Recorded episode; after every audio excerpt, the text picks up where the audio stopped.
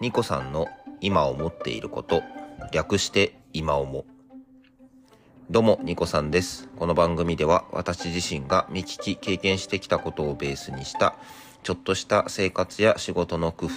ハックみたいなものを話したり、これから行っていきたい、興味持ったりしていることを取り留めもなく思うままに話していきます。はい。ということで、85回目、3月26日の収録です。いつも聞いていただきまして、本当にありがとうございます。今、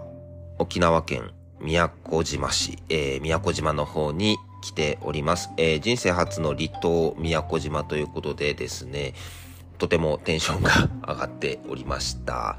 はい、えっ、と、まあ、今日ね、あの、もうすでに帰ってしまうかわけなんですけども、この3日間ですね、えっ、と、あ、3日間と言いますか、金曜日から、えっ、と、日曜日本日まで、え2泊3日で来ておりました。えアウトドアフィットネスの方でですね、えーノルディックウォーキングのツアーを、えっ、と、今回はですね、まあ、サポートという形で入っております。えー別のインストラクターがですね、あの、いろいろとこう、本当にご案内をしていただくんですけども、当日参加される皆様のサポートができればということで、えー本日、あの、入っております。天気予報としてはですね、ずっとこう、雨マークがついていたんですけども、入った初日にはピーカン、えー二日目、昨日土曜日もですね、まあ、結構あの雨風が強い時間もあったんですけども、時折見せる晴れ間で、えっ、と、とても綺麗な砂浜をですね、歩いて行ったりとか、島と島をつなぐ大橋をですね、歩いたりとかっていうことをしながらですね、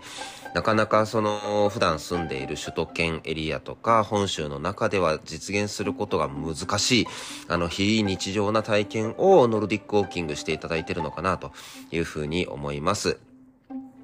で、また2日間ともですね、あの、参加されている皆様との交流会ということで、夜には、えー美味しいおでんを食べたりとか、まさにですね、あんまあ、みんなでこう、沖縄の民謡を聞いて、まあ、踊ったりとか、いうようなすることができるような場所で、えっ、と、思い思いの時間を過ごしてまいりました。えっ、と、初めての離島ということで、まあ、見るものすべてが新鮮なんですよね。まあ、あの、本州みたいにこうね、桜があるわけではなく、デーゴが咲き乱れているような、はい、いうところもあったりとか、サトウキビ畑の間を、あの、歩いていったりとか、で、本当にね、あの空と海と、両方の綺麗な青に挟まれて、あの、素敵な景色の中で歩いていくというようなことを、えー行っておりました。えー本当にですね、ま、本州とまたいい意味ですごく文化が違う、あの、宮古島独特の時間が流れているなという感覚がありました。えー首都圏にいた時にはですね、まあ朝5時とか6時ぐらいに、まあいつも私起きるんですけども、もう朝ですね、明るいんですよね。で、なんですけども、えっ、と、宮古島の方はまだまだ真っ暗でございました。はい。なんかこう、まあ、時差がね、あってもいいんじゃないかぐらいの、えっ、と、時間が違う感覚がありましたね。で、その代わりですね、夕方、えー夜にかけてはなかなか、えー暗くならない。いうような時間を過ごしていましてですね、本当にこう皆さんがどのような時間帯に活動が活発になるのかなっていうところもなんか大きく変わってきてるんじゃないかなという感覚があります。で、また街中はですね、とても信号が少ないんですけども、あの皆さんですね、非常にこうゆったりとした、えー運転のスピードで流れているからか、そこまで事故も多くないんじゃないかなと。なんかこれでしっかり成り立ってるんだなっていう感覚も見て取れました。で、ところどころの交差点にはですね、多分宮古島の方々にはすごくもう馴染み深い守るくんですかね、がこう立っていてですね、あの、ところ狭しと、なんかみんなを見守ってくれてるのかなっていう感じがしております。はい。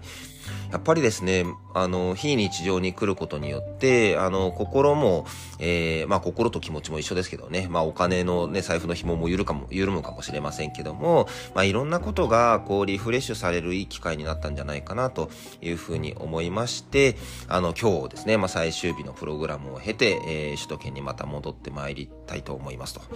はい。で、で、まあ、今回はですね、離島というような、なかなか、えっ、と、思い切ったプロプログラムだったんですけども、今後自分自身もですね、えーアウトドアフィットネスのツアーをやっていくときには、えーいろんなところですね、まずはこう、手近、身近な、えっ、と、日帰りでもですね、参加できるようなところを実践していこうかなというふうに思っています。まあこれからですね、たくさん下見もしていかなきゃいけないんですけども、よりあの、アウトドアフィットネス自体がですね、身近に感じていただけるような、えー、プログラムをどんどん作っていきたいと思っておりますので、またよろしければご参加いただければと思っております。で、またですね、まあ宮古島本当に海が綺麗でですね、あのー、私自身も昔からちょっとね、トライアスロンみたいなものやってみたいというふうに思っていたんですけども、あの、まだまだですね、なかなかチャレンジする機会には恵まれなかったんですけども、宮古島トライアスロンのね、